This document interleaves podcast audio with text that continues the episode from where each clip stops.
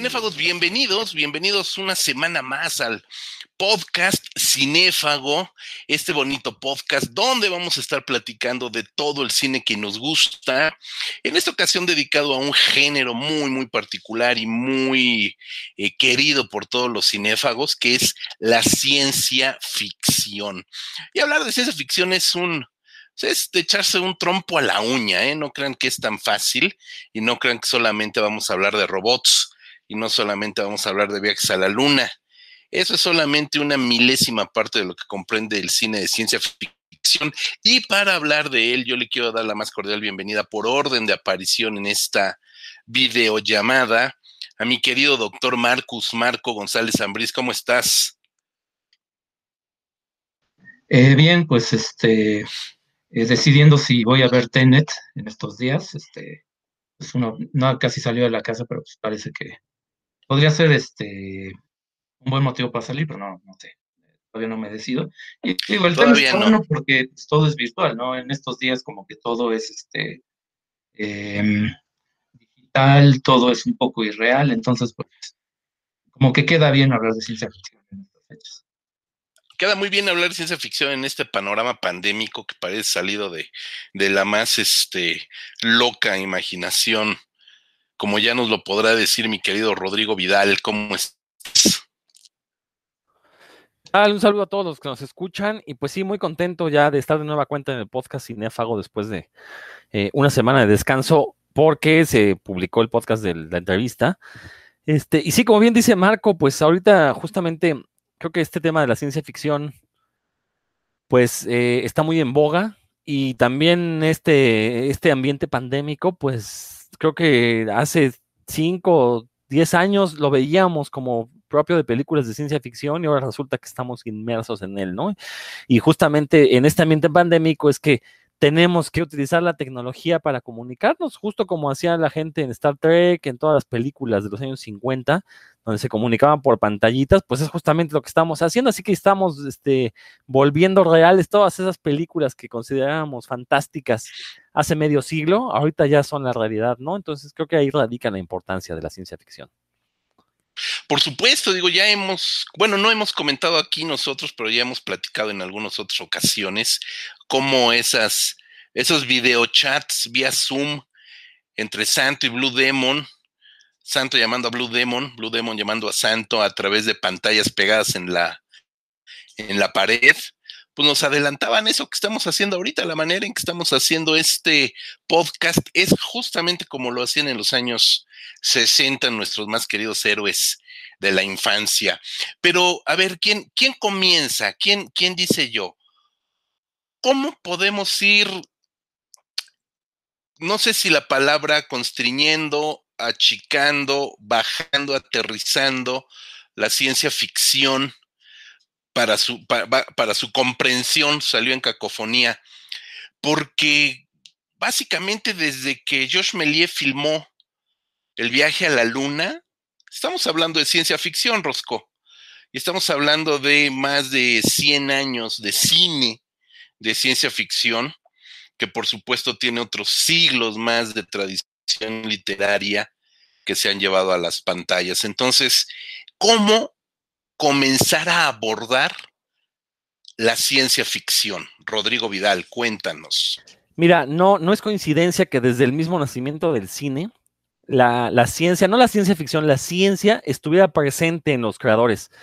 Eh, hay que recordar que la ciencia como la conocemos actualmente eh, tendrá 200 años de existencia, pero realmente fue a final del siglo XIX cuando la humanidad se dio cuenta que a través de la ciencia podía, podía alterar la realidad.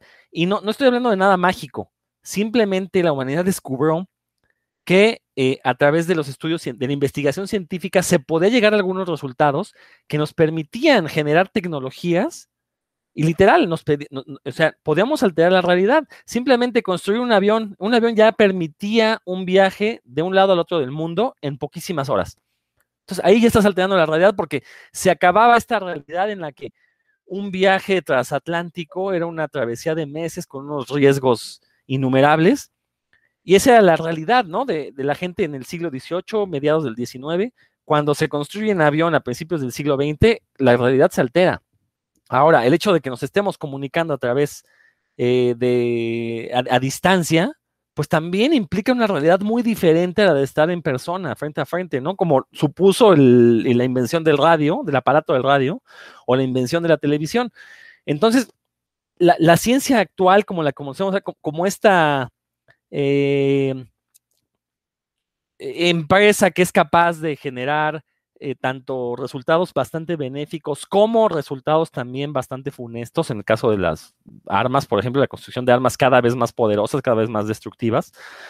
Eso surge a finales del siglo XIX, que también el cine empieza a surgir por esos años, ¿no? Entonces, todos, eh, digo, el mismo aparato del cinematógrafo, pues es un artilugio tecnológico que provino de una investigación científica previa. Entonces, no es coincidencia que los mismos creadores quisieran plasmar los temas científicos, porque eh, eh, eran los temas de moda. También recordemos una de las primeras películas filmadas fue un Frankenstein, una versión de Frankenstein de, Tomás Alva ¿no? Si mal no estoy. Este, entonces, también ahí tenemos un componente científico. Eh, también de las primeras películas, eh, por ejemplo, de estos grandes mitos de, cuando la gente primero iba al cine, es esta película del tren, que dicen que la gente se espantaba cuando veían venir al tren, ¿no? Porque pensaban que los iba a arrollar. Bueno, era porque justamente se les estaba presentando a estas personas una nueva realidad, una realidad que estaba siendo capturada en filme. Entonces, insisto, ¿no? Eh, el nacimiento de la ciencia actual, de la ciencia moderna, va de la mano del nacimiento del cine. Entonces, era obvio, era, como un empate obvio que los cineastas quisieran mostrar, pues justamente estos grandes descubrimientos. Ahora, también a inicios del siglo XX, eh, se empieza a desarrollar esta rama de la física que se conoce como mecánica cuántica, que también supuso un cambio brutal en el paradigma de pensamiento de la humanidad. Eh, recordemos que hasta antes de la mecánica cuántica el mundo era mecanicista al estilo Newton. ¿Qué quiere decir esto? Que, entre otras cosas, eh, según las, las leyes que, escribió Newton, que descubrió Newton, pues la, tercera de ellas nos dice que a cada acción corresponde una reacción, es decir, hay una causación. Sin embargo, con la mecánica cuántica tenemos un cambio de paradigma porque ya no existe esta relación de causación. Ya en el mundo cuántico las reglas que podemos ver a simple vista no aplican, la intuición se destruye, podemos tener una partícula en todos los estados posibles y solo hay una manera de poder eh, eh, acceder a ellas y al momento de hacerlo, estos estados se colapsan y únicamente tenemos un estado posible. Entonces ahí cambió la percepción de la humanidad de lo que es el universo. La teoría relativista de Einstein también, eh, de cierto modo, puso a la humanidad en un lugar todavía más pequeño del que ya nos había puesto la teoría de la evolución de Darwin, ¿no? Porque ya nos dijo que, pues, este, a final de cuentas, eh, no somos más que el resultado de la interacción de partículas. Entonces, todo esto supuso un cambio de paradigma que los autores de ciencia ficción comenzaron a utilizar para a partir de ahí contar historias especulativas. Ojo, aquí voy a hacer la distinción no son historias fantásticas en el sentido de que nos hablaran de magia o que nos hablaran de mundos imposibles. Son especulativas porque utilizaban las reglas planteadas por la ciencia para, poder explorar la realidad y a partir de ahí extrapolar posibilidades que pudieran conocerse a futuro. Creo que ese es el kit de la ciencia ficción.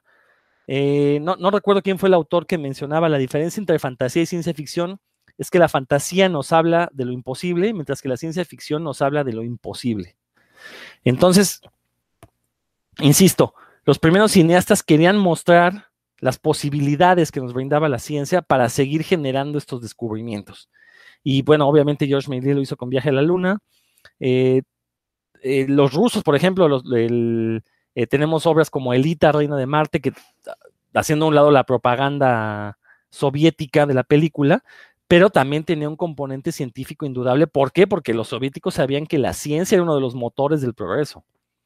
Entonces, la ciencia jugó un papel fundamental en el nacimiento del siglo XX y ahorita seguimos todavía observando los frutos de eso, ¿no? Insisto, ahorita este, esta pandemia ha sido eh, bastante pasable, esta cuarentena a la que nos ha obligado la pandemia ha sido bastante pasable para la gran mayoría de la gente, bueno, no, no sé si la gran mayoría, pero para un gran sector de la población, porque tienen acceso artilugios tecnológicos que para funcionar pues requieren una investigación científica previa. Que desconozcamos esos conceptos científicos detrás de estos artilugios, ese es otro cantar. Pero lo cierto es que La ciencia es la que está dictando ahorita cómo va a ser el devenir de la humanidad y obviamente la ciencia ficción se ha encargado en muchas, muchas veces de eh, predecir un poco cómo va a ser el futuro. Y creo que radica su encanto.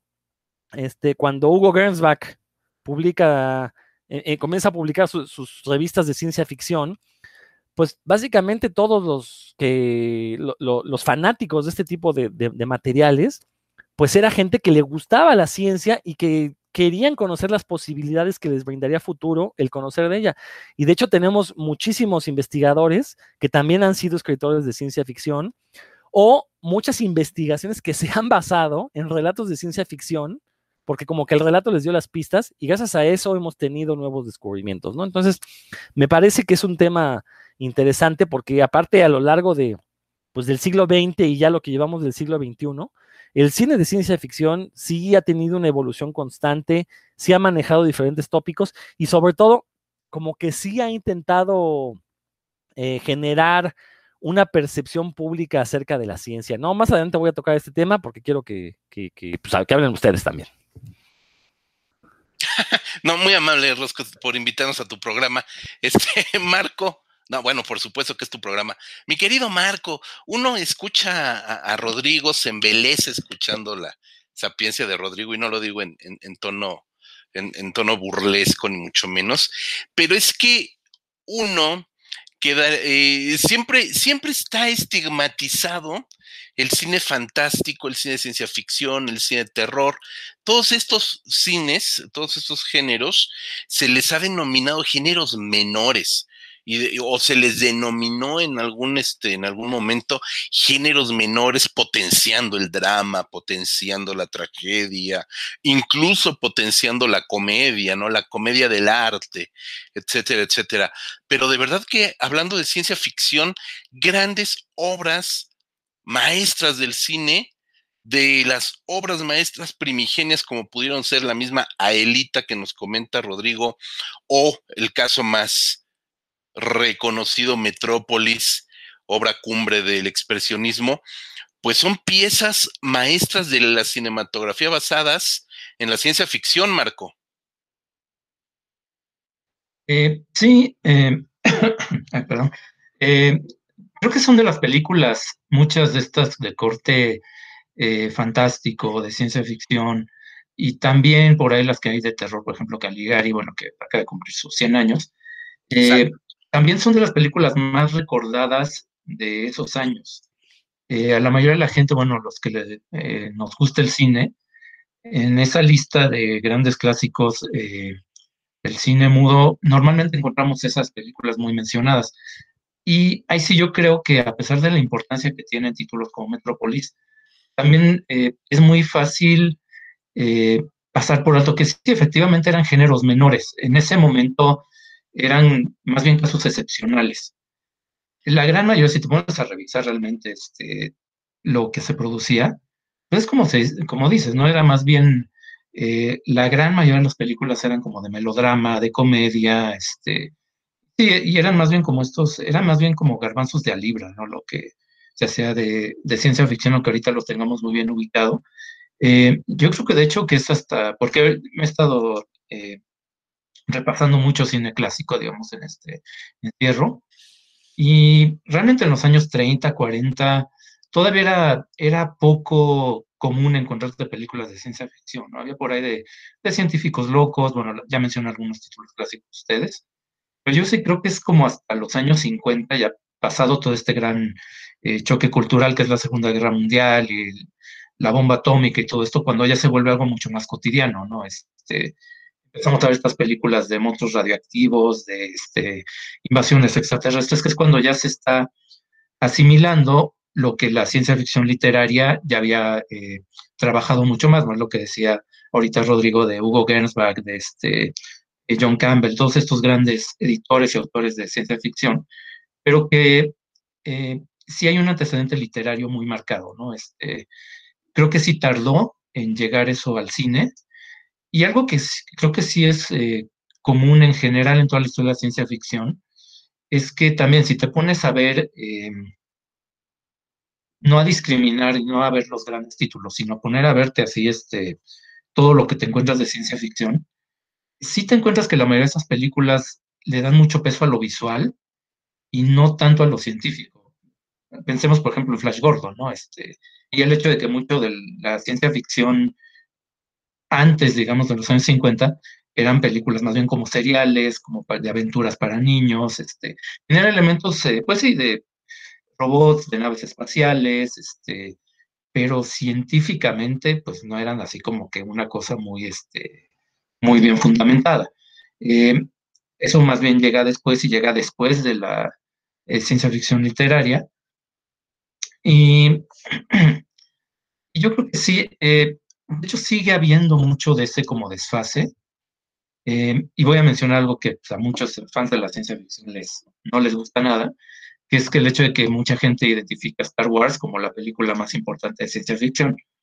Decir, no, pues que no tiene nada de científico, no tiene nada de ciencia ficción, etcétera, etcétera. Bueno, es que si nos vamos por la escenografía y la ambientación, que pues es como la mayoría de la gente identifica los géneros, tiene robots y naves espaciales, ¿no? Pues, y viajan en el, este, de un planeta a otro, y hay este, eh, rayos láser. Entonces, desde ese punto de vista es muy difícil, digamos, para alguien que no está tan metido en el género, identificar que sí, bueno, Star Wars es más bien un relato de fantasía, este, con elementos de los samuráis y de la fantasía clásica, pero con un, una capa de tecnología que pues, le da como un aire de ciencia ficción que realmente no es, ¿no? Entonces, eh, creo que eso sí es algo que distingue la ciencia ficción en el cine en general, que eh, en la mayoría de los casos es como más visual, que es más lo visual que el contenido, es más el espectáculo de las eh, batallas espaciales o los viajes en el tiempo.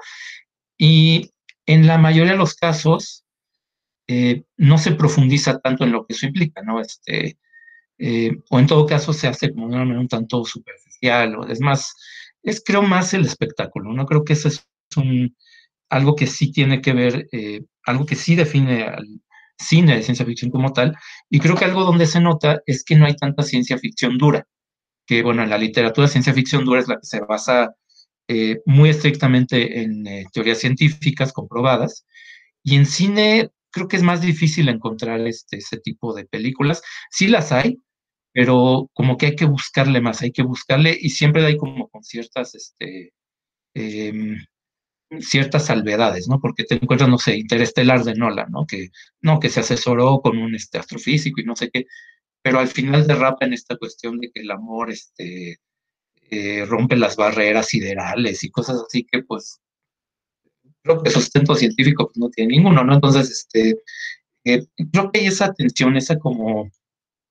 Eh, en el ciencia, ciencia ficción siempre ha habido como esa cuestión de que tiene elementos para tener un contenido más profundo, pero el espectáculo y el hecho de que pues, el cine es un negocio siempre lo arrastra más hacia el lado pues de lo, de lo aparatoso, de lo visual, de lo llamativo, y pues de ahí viene pues que Star Wars sea para muchos ciencia ficción, ¿no? Pero bueno, este igual, no sé si quieren ustedes añadir algo.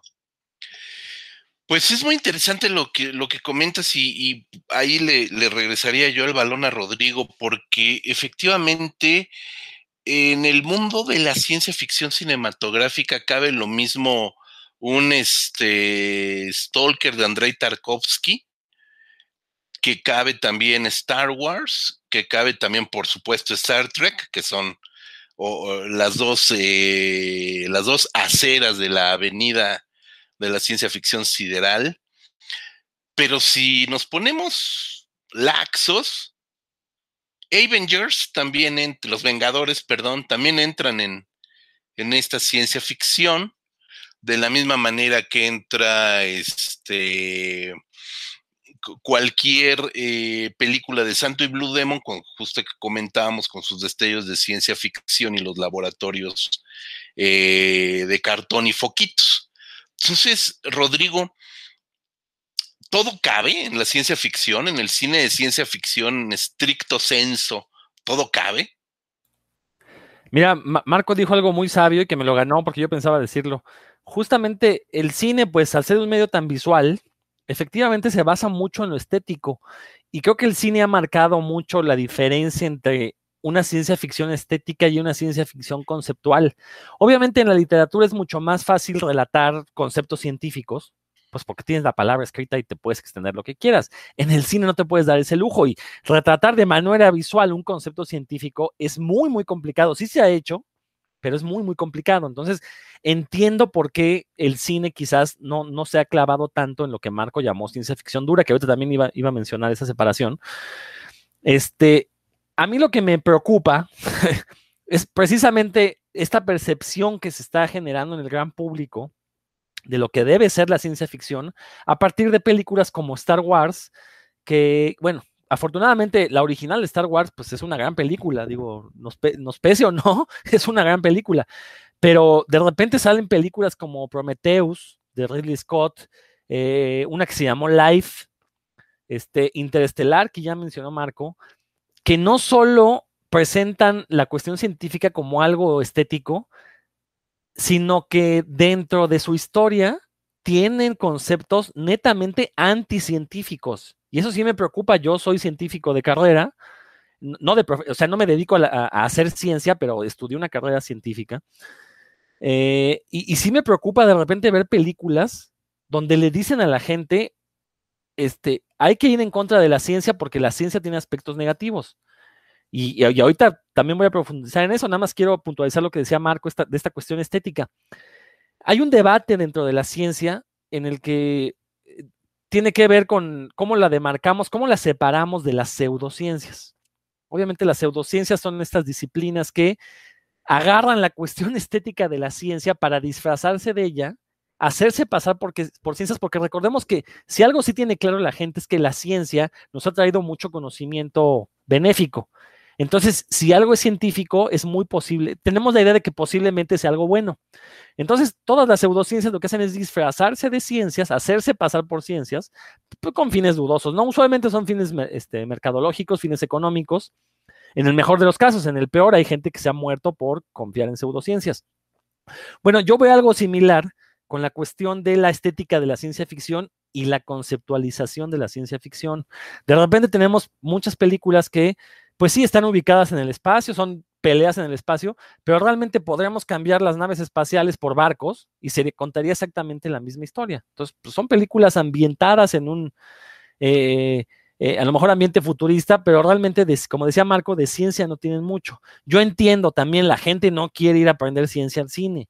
Sin embargo, vemos películas, por ejemplo, como Primer, como Looper, como eh, el relanzamiento del planeta de los simios, donde los conceptos científicos están bien manejados y, aparte se le da un mensaje a la gente de, mira, esta historia te la podemos contar porque estamos haciendo uso de conceptos científicos bien manejados.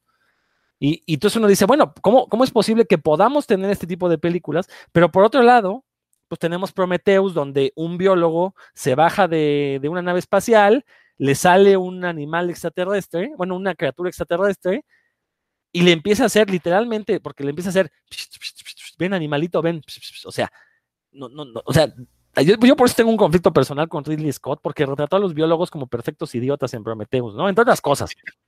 Este, y aparte que es una película creacionista, ¿no? Entonces también ahí tenemos ya un conflicto, porque está negando la teoría, le está diciendo a la gente que la teoría de la evolución no es verdad y que fuimos creados a imagen y semejanza de, bueno, le llama ingenieros, pero pues queda claro que para, para nosotros seríamos dioses, serían dioses, ¿no? O te decía, esta película de Life con Jake Gyllenhaal, donde una plastilina lunar este, es liberada en una nave porque ninguno de los astronautas presentes siguió protocolo alguno de seguridad, cuando para ser astronauta, eh, yo creo que una de las profesiones para las que es más difícil acceder es ser astronauta, porque es un entrenamiento bestial, ¿no? Entonces le estás diciendo a la gente, pues cualquier idiota puede ser astronauta. Entonces ahí yo sí tengo un conflicto porque por una mera razón estética se le está diciendo a la gente que la ciencia no funciona. Y eso nos puede tener un problema. Entonces, bueno, este, lo voy a dejar hasta ahí, nada más era puntualizar lo que quería decir Marco. Pero este, sí, efectivamente, eh, yo, o sea, yo como fanático de la ciencia y de la ciencia ficción, pues sí me gusta que mi ciencia ficción tenga conceptos científicos bien manejados y que logre realizar extrapolaciones a partir de ellos, ¿no? Que, me digan qué puede, para qué pueden utilizarse estos conceptos científicos en un futuro. Este, pero entiendo que la gente que va al cine, pues no quiere este, educarse, ok, no hay ningún problema. Pero en serio, hay películas que valen mucho la pena. El problema es que por cada película que vale mucho la pena y que tiene ciencia ficción dura, tenemos 10 o 20 películas que te dicen que, hombre, la ciencia no sirve de nada. Y creo que ahí hay un problema. Y ahorita, en mi siguiente intervención, sí quisiera comentar un poquito justamente cómo el cine de ciencia ficción ha manejado diferentes percepciones de la ciencia y que han incidido, de hecho, en, cómo la sociedad ha visto la ciencia a través de, los años. Bueno, lo que sí es verdad es que eh, la gente se ha acercado, no sé, eh, a lo mejor de muy mala manera, pero sí se ha acercado a la ciencia a partir de, ciertas películas de la mejor manera que, que, pudieran tener. Digo, muchas, sabemos que el sistema educativo en México no es el mejor y mucho menos lo es cuando se trata de, de ciencia. ¿no? En realidad es demasiado básico el, acercamiento que se tiene, a menos que vayas haciendo una carrera universitaria ya en algún área científica, pues te quedas con los tres años de biología, química y física de la secundaria y algo similar en, preparatoria a nivel bachillerato y realmente no hay una comprensión científica. Se le ha hecho creer a los jóvenes cuando estudiamos, cuando estamos en estos niveles, que eh, ya sea por culpa del maestro, por culpa del libro, por culpa de, lo, de la clase en sí misma, que la ciencia es aburrida que la ciencia es difícil, que la ciencia es solamente para ñoños y, de alguna manera eh, eh, este tipo de discursos, ¿a qué, ¿a qué voy? A que de alguna manera este discurso excluyente de la ciencia en las escuelas, de la ciencia en la educación formal, de cómo se percibe a la ciencia en la educación formal, tiene mucho que ver justamente con esta otra parte excluyente de la ciencia dura o de la ciencia bien manejada en el cine porque se cree que, y, se trata al público, no se cree, se trata al público de una manera eh, sobajando la, inteligencia del espectador como se sobajaba en la, misma nivel eh, eh, secundario o, de bachiller en, el, en la educación. La ciencia solamente es para ñoños, la ciencia solamente es para nerds y solamente es para uno que otro freak, loco, geek, que le gustan esas cosas, ¿no? Entonces, de ahí que el nivel del discurso en las películas o en las series, también hoy por hoy la serie de las series en televisión, en streaming, están apostando muchísimo a la ciencia ficción, pero a una ciencia ficción light, edulcorada, que justamente apela a llevar esta ciencia a ser cool, a ser light, a ser divertida y vaciarla de todo el contenido verdaderamente duro que puede tener y que puede formar de verdad un pensamiento. No vamos a decir que un pensamiento crítico a partir de una película sería exigir demasiado. Las hay, por supuesto, hay grandes películas que, que lo han logrado, pero, pero por supuesto es potenciar esta idea fantástica más que científica. Y justo lo que comentaba eh, Rodrigo al inicio de, su primera intervención, esta diferenciación entre fantástico y científico, hoy por hoy está sumamente confundida y se da lo fantástico por científico, Rodrigo. Mira, Arthur C. Clarke decía que, eh, el escritor de 2001, decía que cualquier tecnología lo suficientemente avanzada para una civilización primitiva es indistinguible de la magia. Y creo que eso estamos viendo ahorita, ¿no? Este, mucha gente, yo, sí he visto comentarios de gente diciendo que las películas con magos de, espada y brujería son ciencia ficción, ¿no? Porque justamente se da esta eh, confusión de géneros que estás mencionando, ¿no? Pero mira, este, moviéndome un poquito, quería yo también mencionar esta cuestión de cómo la, el cine de ciencia ficción sí ha incidido en la imagen que la sociedad tiene acerca de la ciencia. Marco comentaba que Uy, perdimos a Rodrigo. En los años 50, en serie, se empiezan a hacer películas. Repito un poquito lo último, se nos perdió el audio. En los últimos, el último minuto. Ya, bueno, ¿me escuchan? Ahí estamos, ahí estamos. Sí. Sí, eh, eh, te digo que Marco comentaba, ¿no? Que el, cine, el cine toma la ciencia ficción de lleno ya a finales de los 40, en los años 50. Comienzan estas películas de viajes espaciales, de invasiones extraterrestres, eh, estas películas donde ya eh, vemos cómo la ciencia y la tecnología ayudan a resolver algunos problemas. Eh, en las películas de invasiones, bueno, pues fabrican superarmas para destruir a los invasores extraterrestres. Obviamente vemos estas películas con naves espaciales. Es en esta primera etapa del cine de ciencia ficción ya de lleno, porque como bien dijo Marco, antes había seriales, eh, tuvimos en, durante la época impresionista, bueno, también tuvimos grandes películas de, que manejaban temas científicos, pero ya en esta edad de oro del, cine estadounidense, eh, tenemos ya una imagen donde la ciencia es proveedora de soluciones y hasta cierto punto de progreso, ¿no? Eh, estas grandes películas como El día que paralizaron la Tierra, este, La Guerra de los Mundos, bueno, vemos cómo, o sea, si bien hay muchas invasiones, como decía hace un momento, ¿no? Estas invasiones son detenidas por el ingenio humano a través de la ciencia, ¿no? Entonces, se genera esta idea eh, de, que la ciencia nos va a traer progreso, nos, va a hacer nuestra vida más, más, cómoda, ¿no? Que aparte es la idea que se nos vendió después eh, en el periodo de la posguerra, bueno, que se vendió más bien en Estados Unidos, en el periodo de la posguerra, donde una vez que Estados, Unidos, que Estados Unidos se coloca del lado de los vencedores en la Segunda Guerra Mundial, bueno, empiezan a ver las aplicaciones posibles, entre otras cosas, de la energía nuclear. Y se, empieza a hacer este eh, capitalismo donde se le dice a la gente, pues basándonos en la ciencia vas a tener una vida mejor porque vas a tener mejores refrigeradores, mejores automóviles, hornos de microondas, vas a tener aparatos que te hagan de comer. Entonces, vamos, y todo esto lo vimos en el cine de ciencia ficción de los años 50, ¿no? Este, cine futurista, veíamos estos carros como los del Santo, que ya digo, eran carros reales, eran carros del momento, pero nadie tenía acceso a uno de esos carros, ¿no? Entonces, pues para uno era un carro del futuro, ¿no? Y sobre todo ver a un enmascarado de plata con una capa en forma de estela de cometa mientras lo manejaba, pues es una imagen bastante futurista, ¿no? Entonces, en esta, en esta primera etapa, pues sí, la ciencia se ve como algo positivo, como algo bueno, eh, es muy esperanzadora la visión que, tenemos de la ciencia y esa es la visión que en países industrializados se tenía acerca de la ciencia. La ciencia iba a ser eh, el, motor del progreso y durante cierto tiempo lo fue.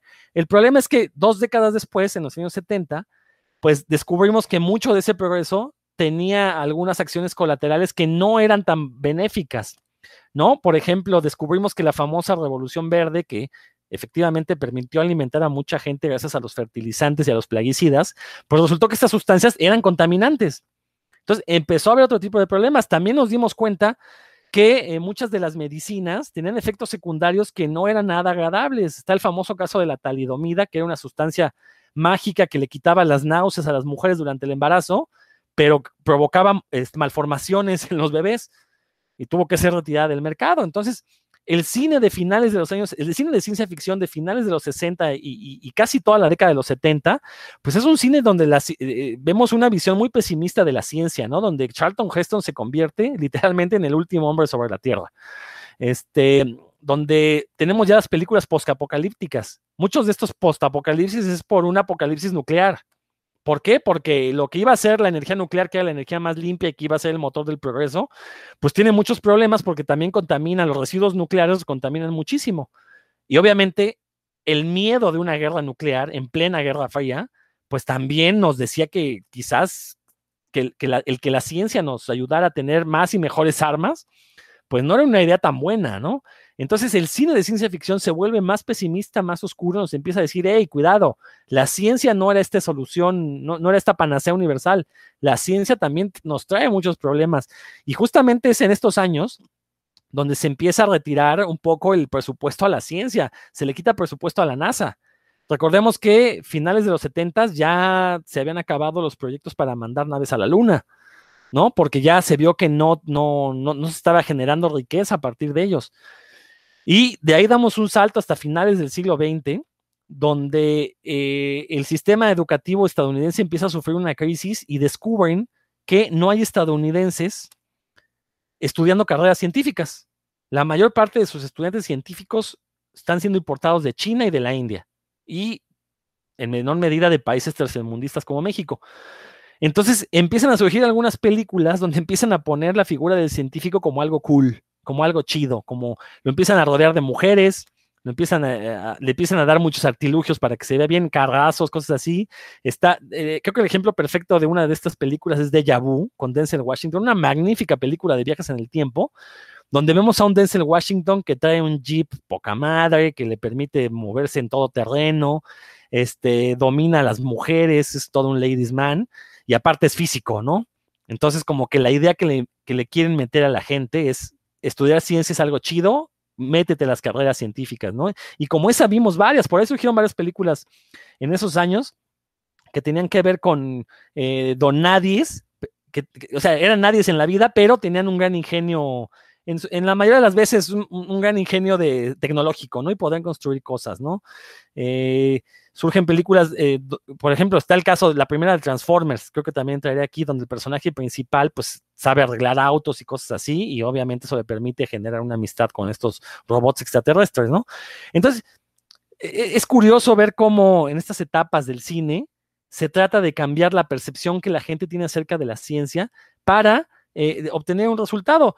Yo realmente esto es una hipótesis que yo manejo, no, no, no tengo evidencias, pero yo no sé si hubo de veras algún programa del gobierno estadounidense justamente para cambiar esta imagen del científico, eh, quitarle esta aura de ñoño, como mencionabas, José Luis, y ponerlo ya como el, héroe de, acción que, con estas películas que estoy mencionando. Y esto se dio en el periodo más o menos del finales de los 90 hasta casi terminar la década de la primera década del siglo XXI, ¿no? Pero fue muy interesante y ahí es donde vemos cómo el cine de ciencia ficción sí puede incidir en la sociedad, ¿no? Y, manejar este, la idea que se tiene acerca de la ciencia. Creo que ahorita ya con series, después de series como Big Bang Theory, ahorita ya la idea del ñoño retraído, introvertido, eh, que le gusta la ciencia, creo que ya es un poco ah, caduca ahorita ya se ve como algo mucho más positivo y creo que eso se lo debemos de agradecer al cine de ciencia ficción. Marco, crecimos con un montón de, referencias en el cine de ciencia ficción, de todos lados y para todos los gustos. ¿Qué nos cuentas? ¿Cómo, cómo evolucionó el cine con estos discursos que nos da Rodrigo? Eh, no, es que, bueno, justamente ahora que estaba hablando, Rodrigo, de la ambivalencia, ¿no? De, la ciencia en estas películas, eh, yo lo que estaba recordando es que muchas de esas películas clásicas de ciencia ficción, unas pues con fundamento científico y otras que realmente no tienen nada más que una ambientación futurista, eh, son como metáforas de problemas sociales, ¿no? Son como, más bien es el pretexto para referirse y dar un mensaje sobre temas específicos con la ciencia ficción pues, como algo que hace más atractivo, ¿no? Es, de alguna manera es como dorarle la píldora a la gente.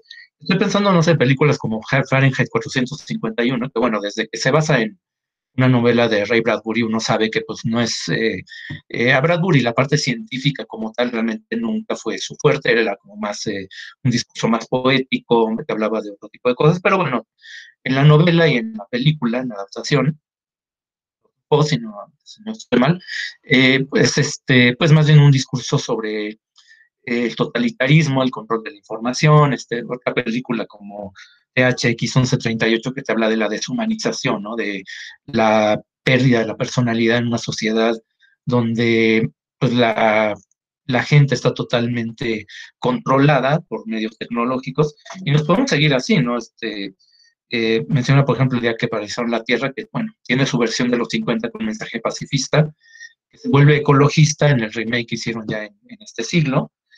Y para ejemplos más recientes está Snowpiercer, que habla como de esta cuestión de eh, lucha de clases, eh, Distrito 9 con la cuestión de segregación racial. Entonces también siempre, la ciencia ficción también se usa siempre como pretexto para abordar ese tipo de temas que pueden ser incómodos, eh, aunque luego también el problema es que también ese tipo de, distopías, eh, de repente es muy fácil que se vuelvan como, como versiones comerciales, ¿no? Como el, y lo que comentamos antes, que es la pura fachada de ciencia ficción y es más bien un entretenimiento, pues muy, este, pues netamente comercial, ¿no? Y estoy pensando en, los Juegos del Hambre, que uno pensaría, ah, pues es que es una historia futurista y tal, este, o realmente eh, más allá de que transcurre después de una guerra nuclear y con una sociedad este, reconstruida, eh, si uno piensa tantito en lo que implica pues una sociedad como esa, pues realmente está como muy,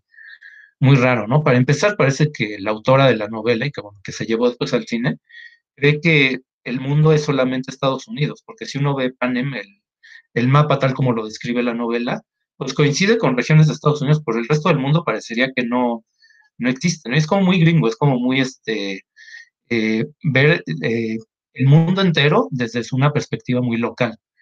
Y eso te habla también, bueno, que muchas veces también la ciencia ficción, sobre todo esta ciencia ficción más como edulcorada, más este, rebajada, em, creo que también puede reproducir ese tipo de como de eh, fórmulas, no, no quiero decir vicios como tal, sino más bien fórmulas, formas de pensar, y le dan ahí como una este, barnizada de tecnología y conocimiento científico y es este un entretenimiento pues, a veces bastante, bastante barato, ¿no? Y también, bueno, complementando lo que se Rodrigo, pues yo me acordé de esta cuestión de que la ciencia, con tal de dar el mensaje, a veces pone hasta los mismos científicos como tontos.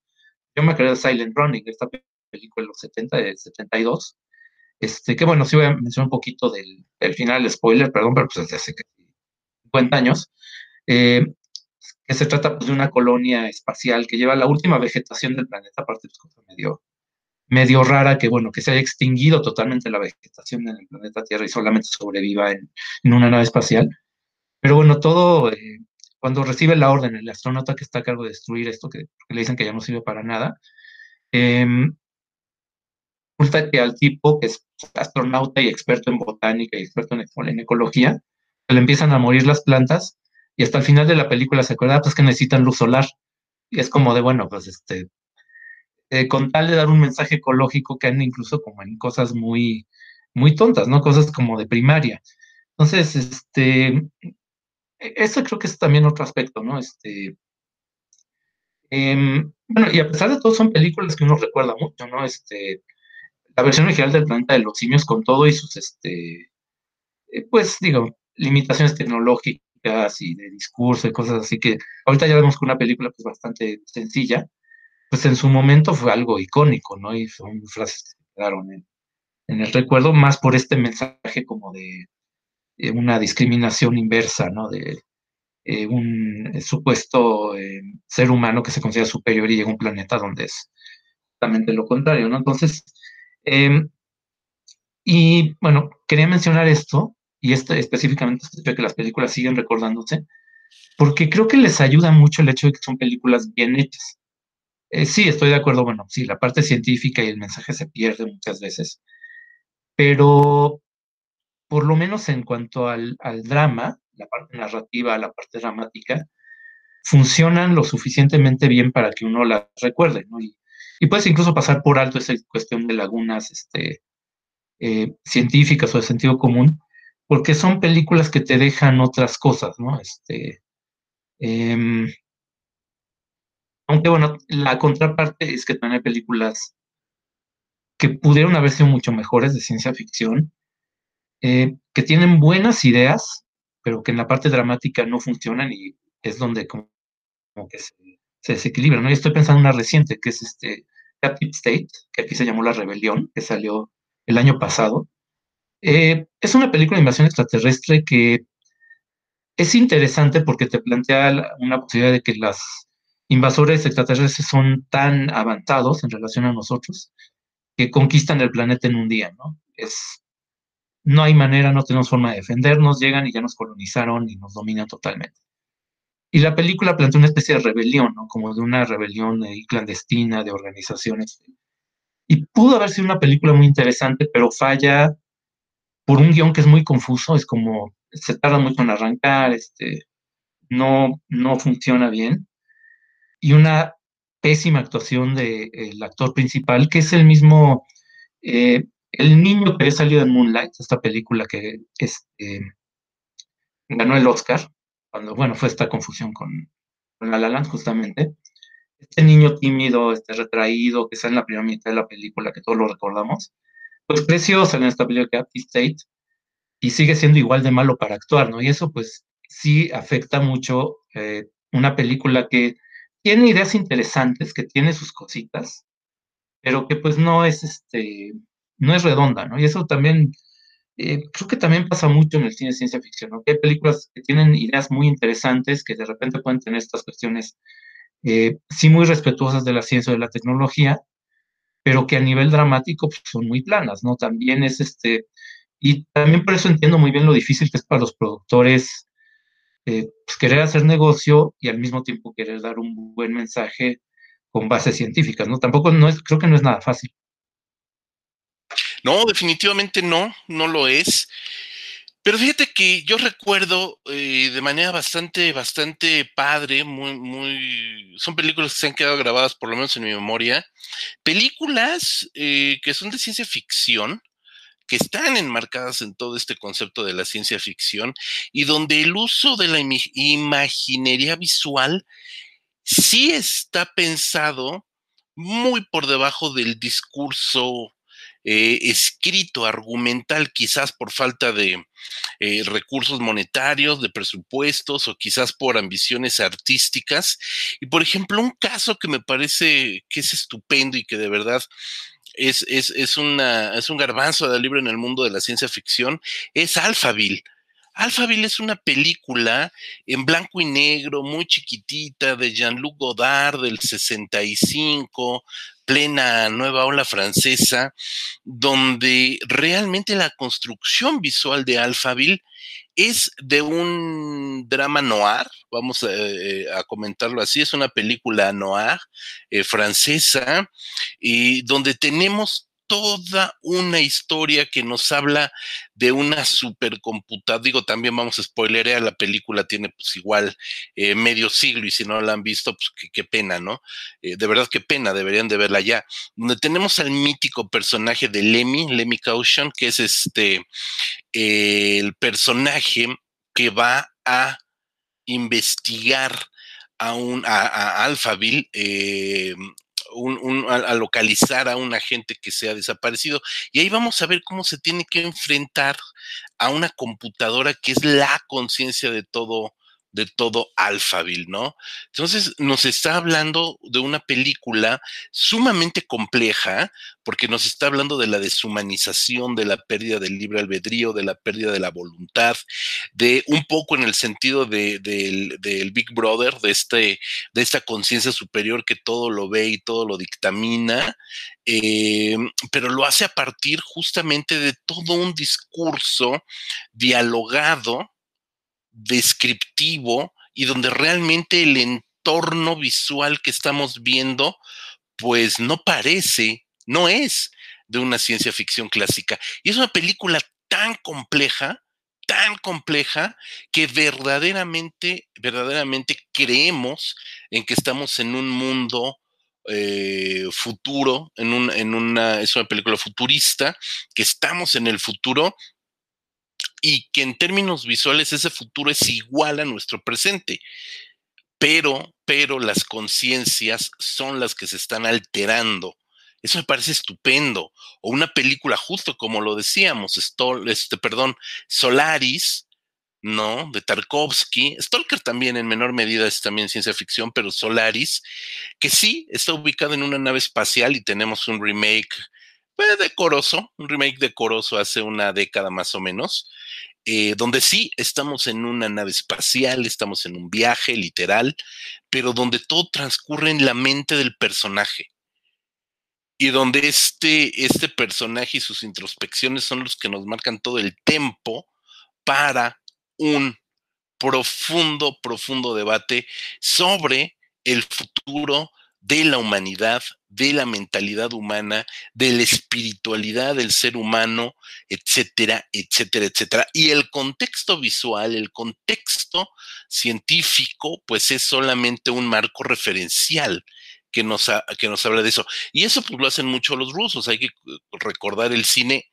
Eh, supongo que mucha gente no estará muy familiarizado con el cine de Konstantin Lopushansky, Cartas de un hombre muerto, por ejemplo, eh, El visitante del museo, si mal no recuerdo, es la otra película, eh, que son películas de ciencia ficción, me atrevo a decir, duras, durísimas, ¿no?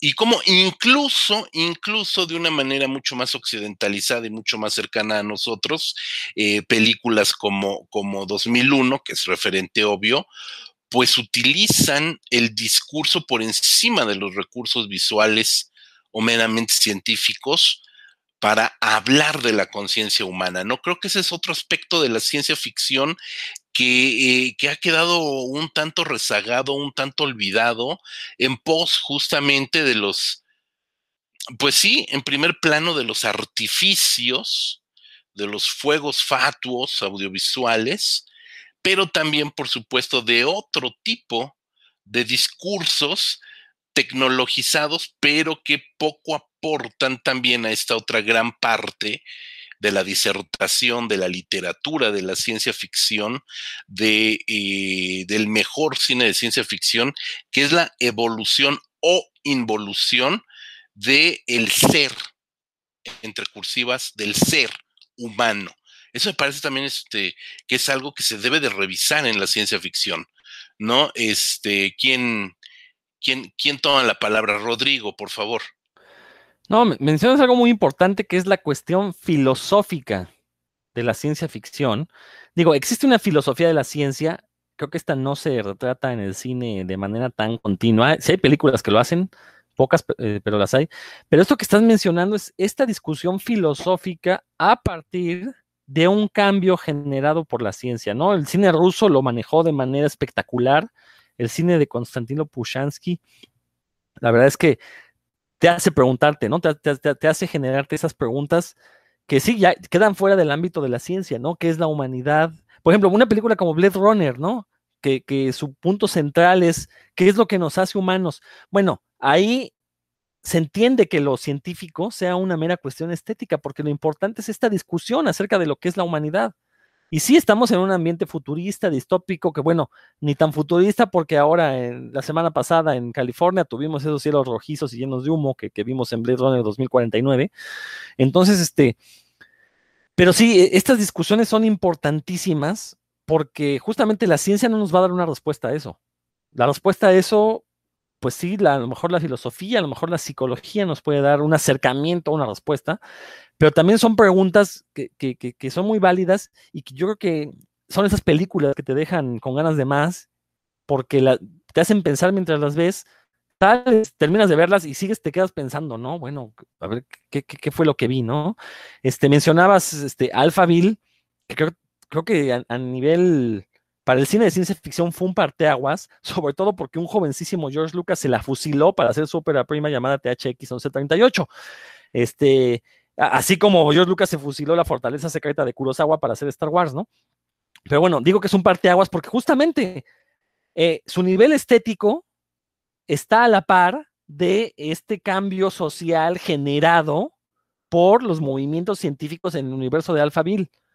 Entonces, ahí la estética tiene una razón de ser, es esta, estética séptica, ¿no? Que nos dice todos son iguales, este, sales a la calle y te desorientas porque todo es blanco, todo es exactamente igual. Obviamente, ahí la estética tiene una función muy, muy importante y ahí es donde decía yo eh, hace, un momento, ¿no? Que no es nada malo que la cuestión de la ciencia ficción se quede en un mero nivel estético, siempre y cuando sea parte integral de la historia. El problema es cuando lo usas como un mero disfraz para contar una historia de, de aventuras en el oeste, pero ambientada en el espacio, ¿no? Creo que ahí es donde podríamos matizar las diferencias. Cuando lo estético de la ciencia ficción te ayuda a narrar la historia o forma parte de tu narración de una historia, a cuando únicamente, como muy bien lo dijiste, únicamente es un artificio.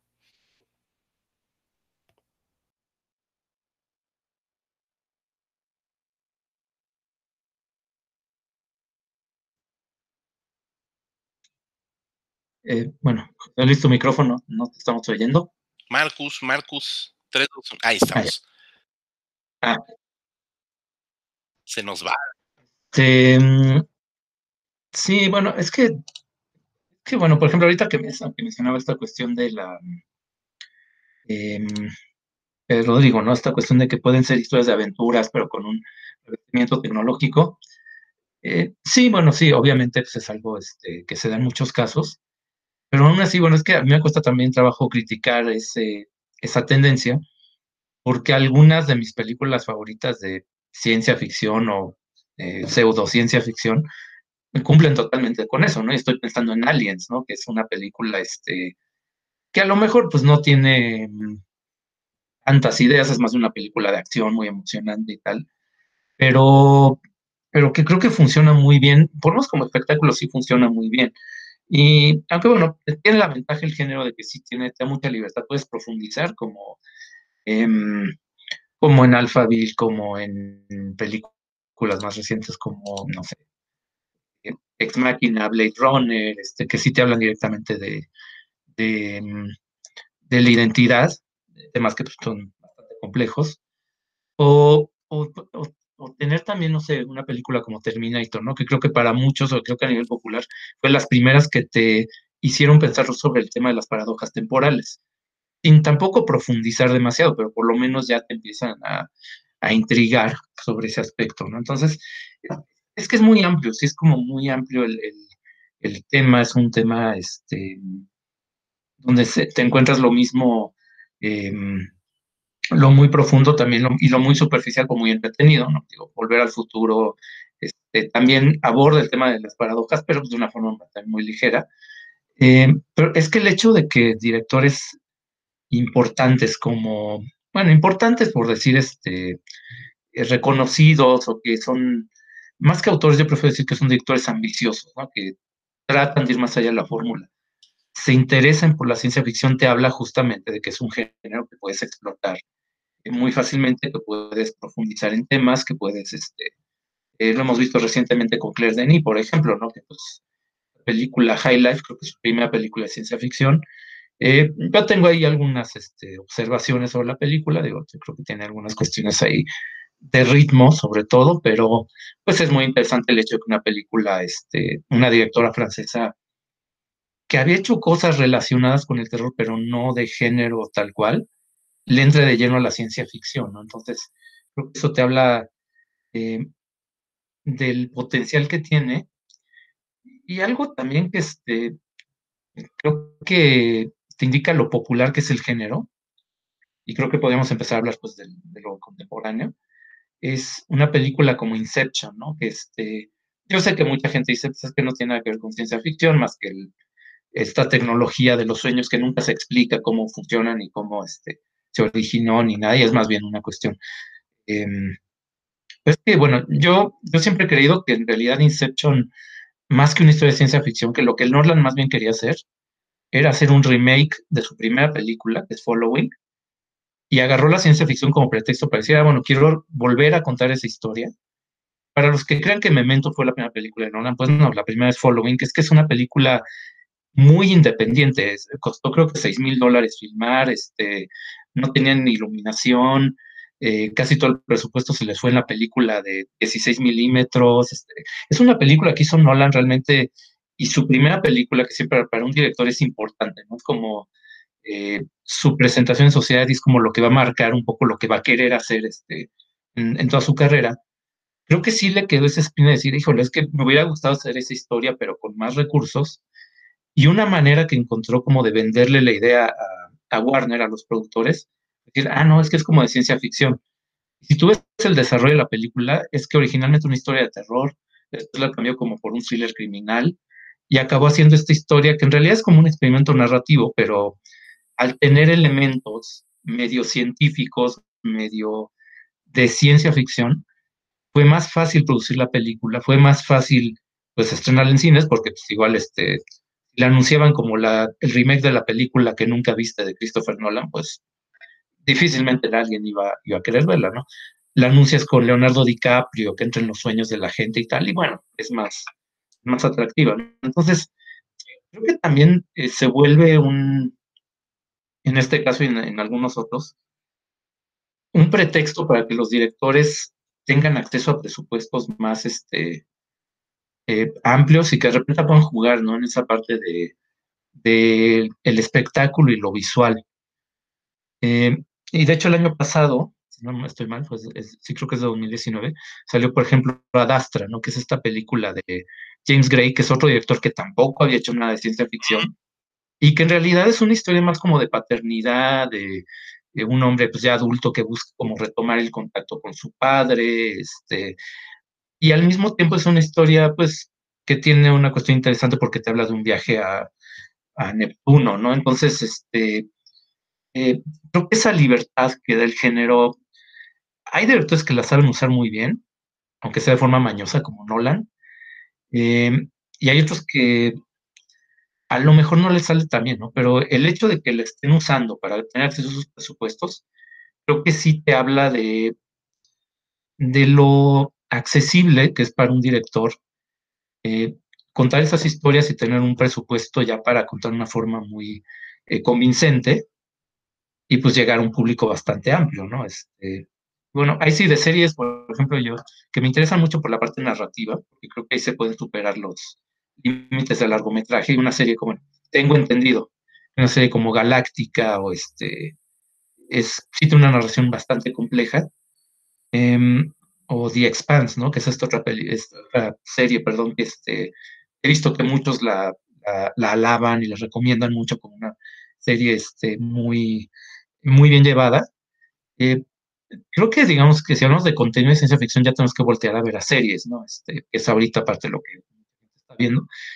Pero ahí sí, en lo personal, pues ya ahí sí yo no puedo comentar tanto porque pues, las series en realidad no le dan, entonces pues, mejor este, ustedes quieren recomendar alguna, pues adelante. Rodrigo, pues sí, háblanos un poquito ya para ir cerrando. Creo que a, final de cuentas, este, desenredar el género de la ciencia ficción en el cine y ahora en la tele, pues es un galimatías que nos podría llevar eh, toda una temporada de estos podcasts, ¿no? Este, yéndonos por cada uno de los estilos de la ciencia ficción, eh, sería, sería, no da, no da un podcast, solamente uno. Entonces, yo creo que para ir cerrando, sí, cuéntanos hacia dónde se dirige ahorita la ciencia ficción. ¿Qué estamos viendo actualmente en cine y tele, como ya abrió Marco el espectro? ¿Y hacia dónde se está dirigiendo ahorita la, ciencia ficción? ¿Qué tipo de ciencia ficción es la que tenemos ahorita, no? Habla, hay gente que habla desde Dark Mirror, hay gente que habla de Dark, hay gente que habla este, de varias, varias este, referencias eh, audiovisuales hoy en día de la ciencia ficción. Cuéntanos. Pues mira, creo que lo principal es que todos estos servicios de streaming que tenemos actualmente, ya se dieron cuenta de algo que, era demasiado obvio, pero que los estudios de, los grandes estudios de cine, no, no, como que lo habían negado, ¿no? Que es que al público le gusta la ciencia ficción. Digo, las grandes franquicias actuales, eh, que las tuvimos desde los 80, que surgieron en los 80 y 90, y, que siguen vigentes, son franquicias de ciencia ficción, ya lo dijo Marco, ahí está Terminator, ahí está Ghostbusters, este, bueno, Volver al Futuro, que afortunadamente no ha tenido más este, añadiduras, pero que sigue siendo la gran franquicia de, ciencia ficción, la mejor recordada, yo creo que de los años 80. Este, entonces, resulta que al público le gusta mucho la ciencia ficción y estos servicios de video bajo demanda, pues están cumpliendo eh, con estos gustos porque están vendiendo. Tú, los ejemplos que diste son perfectos. El caso de Dark, que fue el fenómeno para Netflix, una serie que Netflix le compró a un pequeño estudio alemán y que se convirtió en una de, sus series más comentadas.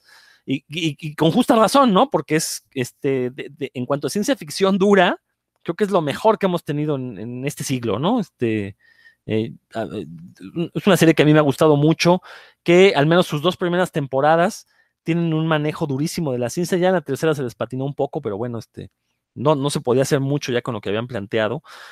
Este, está Black Mirror, que, que si bien es, es este, una serie inglesa que después Netflix compra también, eh, pero que cuya virtud es que sus historias futuristas están ambientadas de un futuro de aquí a cinco años, ¿no? Entonces, pues sí, son macabramente plausibles, ¿no? Todas las historias que nos manejan.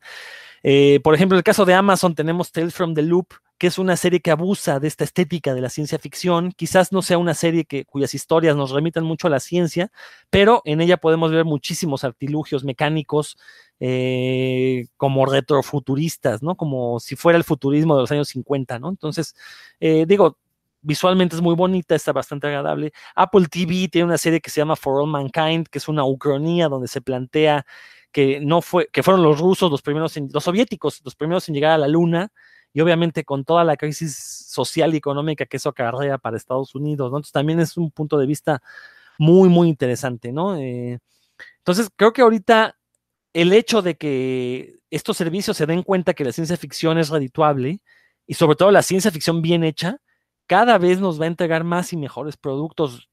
Lo poco o mucho que llega a sacar, por ejemplo, Netflix de ciencia ficción, eh, en el peor de los casos es bastante entretenido, en el mejor son obras de arte, como ya lo dije con Dark. Eh, por ahí Netflix también tiene una serie española llamada El Ministerio del Tiempo, que también habla de viajes en el tiempo, que ahí lo importante no es la física del viaje en el tiempo, sino que hace una divulgación de la historia, al menos de la historia española, ¿no? Y lo hace de, una manera muy agradable. Entonces, pues tenemos una serie de historia ficción, ¿no? Entonces, este, bastante interesante. Eh, que, también es una serie que le compró a televisión española. Vamos, o sea, Netflix está como buscando productos por, por muchas partes del mundo para presentarlos, ¿no? Este, entonces. Trae ahora Race by Wolves. Eh, sí, HBO tiene, bueno, HBO tiene este Westworld. Westworld. tiene Race by, Wolves. Este, voy a meter en este saco una de las series nuevas de, HBO que es Lovecraft Country, que no tiene nada que ver con ciencia ficción, tampoco tiene que ver mucho con Lovecraft más que este eh, la cuestión de hacer un juego de palabras con el nombre que después explicaré en algún otro espacio, posiblemente en un texto para la revista Cinefagia, pero porque yo creo que también ahorita parte del futuro que nos espera en la ciencia ficción en el corto plazo es ver el horror cósmico que H.P. Lovecraft planteó en su literatura, que eh, combina el terror con la ciencia ficción. Y lo vamos a empezar a ver. Ya vimos, ya atisbamos un poquito de eso en la adaptación del color que cayó del cielo de Richard Stanley con Nicolas Cage actuando, dan una actuación maravillosa en esa película. Eh, pero yo creo que en cuanto se logren eh, concretar las adaptaciones de H.P. Lovecraft al cine, vamos a tener una ciencia ficción terrorífica y que, y ahí quise es mi opinión personal, debe forzosamente tener un componente científico integral para que funcione, porque si algo le gustaba a H.P. Lovecraft era la ciencia era un apasionado de la ciencia y en sus grandes historias los personajes principales son científicos y lo que los mueve es la búsqueda de la ciencia. Ahora, ¿cómo hagan esta búsqueda? Si lo hacen siguiendo una ética o no, eso es lo, de, eso depende el final que tengan los personajes, si terminan muertos, locos o quizás triunfantes, ¿no? Yo creo que eso es lo que vamos a ver. Este, la verdad es que por lo menos para la ciencia ficción soy muy optimista porque estamos teniendo muchísima producción, la mayoría de ella, insisto, en el peor de los casos es entretenida, en el mejor es ciencia ficción bastante, bastante memorable. Y no creo que esto vaya a decaer en el corto plazo porque ya se dieron cuenta que sí es negocio. Y pues mientras sea negocio vamos a tener ahí eh, grandes historias y grandes escritores tratando de darnos las mejores historias posibles. Ahí está, mi querido Rodrigo, pues es un buen colofón, le auguras un muy buen, un muy buen futuro a la ciencia ficción. Yo también, yo también creo que hay, que hay cosas muy interesantes, incluso algunas otras series que no necesariamente están en el género. Watchmen de alguna manera coquetea en algunos, en algunos aspectos, eh, incluso series más ñoñas como el Arrowverse o el universo DC en, en, en las plataformas, obviamente también coquetean con todo este aspecto, es decir, hay como mucha ciencia ficción para, para todos los gustos, para todas las edades, ¿no? Y eso creo que eh, vale mucho la pena, incluso este Handmaid's Tale, Handmaiden's Tale también, por ahí, el cuento de la criada también, ahí, ahí están las series, es decir, creo que hay muchos productos que realmente están apostándole a todo tipo de, ciencia ficción, ¿no? Comentábamos que eh, eh, disertar sobre la ciencia ficción por, subgénero o por estilo, eh, pues nos llevaría demasiado porque hay mucho, hay mucho que ver en este mundo. Marco, ¿con qué te quedarías de todo esto que estamos hablando y qué, y qué futuro también tú le ves a, la ciencia ficción ahora en los medios? Bueno, es que yo creo que em, está tan, bueno, estamos ahorita en una sociedad donde está tan, los avances tecnológicos son tan rápidos que creo que la gente también está más abierta a este tipo de especulaciones sobre la tecnología, ¿no? Digo, eh, estaba yo justamente viendo un em, documental, que es nuevo, es un documental australiano, se llama Machine, que son como diferentes, eh, que habla sobre eh, el tema global es la inteligencia artificial, pero se ve enfocando en diferentes temas, ¿no? El, el machine learning, este, los autos sin, conductor, este, se va yendo diferentes temas, este tema, por ejemplo, no, no lo toca este documental de CRISPR, ¿no? Esta, la edición genética. Entonces, e, es algo que está permeando la sociedad. El hecho mismo de que estemos en una pandemia este, eh, y estemos eh, familiarizados, este, digamos, ya con ese tema de los virus este, como ocasionantes de enfermedades. Y aquí, bueno, hago un paréntesis para mencionar que en la pandemia de hace 100 años, parte del problema fue que los, ni siquiera los científicos sabían que realmente cuál es la causa de la enfermedad, ¿no? Este, ahora, digamos, la ciencia ya está afortunadamente mucho más avanzada. Entonces, estamos en un ambiente, estamos en una sociedad eh, donde si hace 100 años las novedades eran este, el teléfono, el tren y los aeroplanos, ahorita estamos hablando ya de inteligencia artificial, de viajar a Marte, de, y de que Elon Musk nos quiere poner un, un chip en el cerebro, ¿no? Entonces, eh, yo creo que, bueno, eso y, también relacionado con el aumento del streaming como una plataforma que da más libertades también para eh, contenidos, para intentar... Eh, creo que hasta ahora, de hecho, y esto es, predicción y es un poco como ciencia ficción, creo que sí falta que el streaming empiece a proponer híbridos entre largometrajes y series, ¿no? Que de repente empezamos a ver, empecemos a ver películas, pero que duren seis horas, ¿no? Y que puedas ver en, cachitos, en episodios, pero que no necesariamente sean series como las que hemos visto que tienen eh, un cliffhanger, es decir, un, final que te deje en suspenso en cada episodio, sino que sea una historia más, más orgánica, ¿no? Esa creo que podría ser una buena, eh, ser una buena vía para, sobre todo para adaptar muchas de estas novelas que siguen por ahí, este, eh, y que bueno, solamente la gente que es muy clavada del género, digamos, yo la verdad no, estoy ahorita leyendo más bien novela folletinesca del siglo XIX, pues nada que ver con, ciencia ficción, pero digamos que los que están más clavados en, esas cosas literarias de, este, de Te Chiang, de este autor chino, de este, El problema de los tres cuerpos, ¿no? que es esta novela que creo que se va a adaptar también, eh, pues para muchos creo que es la forma más fácil de que lleguemos a esos contenidos, ¿no? Este, yo, eh, la mayoría de nosotros creo que sí es complicado dedicarle el tiempo a leer una novela, y bueno, si te la hacen en una serie este, bien llevada o en una película larga, una película bien llevada, pues es más fácil que, le eches un ojo, ¿no? Entonces, pues digo, yo también creo que va a ser muy, este, en general, el futuro de la producción audiovisual en general, creo que estamos en el principio de una explosión a nivel global también.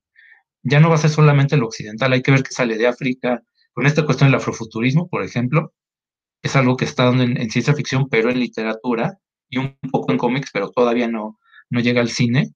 En China también, que seguramente va, se va a empezar a producir y exportar más. Yo creo que también va a haber muchísimo que ver. Y bueno, seguramente mucho va a ser espectáculo, este, pues más tipo Guardianes de la Galaxia y cosas así, pero habrá cosas más interesantes también entre toda la, entre pues las eh, futuras reiteraciones de Star Wars. Pues sí, digo, al final ya nada más por pura probabilidad y estadística, en medio de tanta producción, pues evidentemente habrá algo que termine extrañando. ¿Y por qué no? ¿Por qué no? Si somos este, optimistas, pues también algo que venga de alguna manera a revolucionar lo que ya conocemos, ¿no? A final de cuentas, este, Alphaville revolucionó al inicio de los 60, un chorro de películas este, en los años 70, incluso películas estadounidenses, tampoco hay que hablar mal del cine de Hollywood. Soylent Green me parece que es una de las películas más devastadoras que ha habido también de, de, una ciencia ficción pesimista. Digo, al final terminamos siendo jabones y galletas, ¿no? Ese es el destino final del, del ser humano y que te lo plantean de una forma tan, tan, tan, eh, ¿cómo decirlo?, tan cruda, este, pues también, también pegó muchísimo en su momento, ¿no? Esta ciencia ficción nihilista y, y, decadente, ¿no? Me parece extraordinario y otras cosas que también se dieron, como el cyberpunk en Japón con Shinya Tsukamoto y demás, este, eh, atisbos de una ciencia ficción, eh, pues para nada optimista, como bien decía Rodrigo, ¿no? Que no son ciencias ficciones optimistas ni que no, ni que necesariamente sean la panacea que está buscando el ser humano para, para su confort. Al contrario, termina siendo un arma de doble filo. No creo que hay muchas cosas. Hoy por hoy hay productos para todo, ¿no? Está, digo, si se meten a Netflix les van a salir Love, Death and Robots, les va a salir Altered Carbon, que a mí, a mí debo decir que me gustó Altered Carbon, más allá de, de, de Marty Gareda, que hasta la veo bien en la, en la serie, es una serie, eh, digámosle, semi-light, que me pareció bastante agradable, lo que ya comentó Rodrigo, Dark, por supuesto, es decir, el cuento de la Handmaiden's Tale, que repito que no está en Netflix, pero que sí abren el espectro a, otras plataformas, pues se van a encontrar con una ciencia ficción increíble, ¿no? Increíble, y yo creo que eh, incluso en México no lo, no lo tocamos, pero incluso en México hay dos o tres películas este, que comienzan a coquetear o que han coqueteado con el cine de ciencia ficción reciente, reciente, por supuesto, no me refiero a la nave de los monstruos, no me refiero a gigantes interplanetarios, que son películas sumamente gozosas y divertidas, pero que que, pues ya están allí, ¿no? Como esos clásicos del, del, cine de ciencia ficción a la mexicana con Piporro, este, Clavillazo y quienes ustedes gusten y manden ver en esas películas. No, tenemos películas ya mucho más recientes, yo creo que de hace, eh, pues de lo que va del siglo para acá, que nos presentan eh, algunas historias que comienzan a coquetear de buena manera con la ciencia ficción. Y como dice Marco, ¿no? Este, yo creo que al final todas las naciones eh, todas las cinematografías nacionales nada más es cuestión de que volteen un poquito a su contexto y se aventuren a pensarlo un poquito más aventurándose hacia el futuro y creo que podemos tener muy buenas este, opciones de ciencia ficción y como decía Rodrigo y ahora Marco, yo también me sumo a que el futuro es promisorio, promisorio en cuanto al cine de ciencia ficción. Mi querido Rodrigo, ¿Qué nos tienes que recomendar para el futuro cercano, que es la siguiente semana, el lunes? Pues los invito a que escuchen nuestro podcast hermano, que se llama Puros Cuentos, dedicado a los cómics en, su mayoría, porque también hablamos de repente de cine, ñoño, de literatura, de todo lo relación, toda la cultura relacionada con, con, el mundo de los cómics. Lo encuentran en el mismo canal de revista Cinefagia, ahí encuentran el podcast de Puros Cuentos eh, intercaladito, uno de cinefagia, uno de puros cuentos, uno de cinefagia, uno de puros cuentos. Y ahí nos la vamos llevando.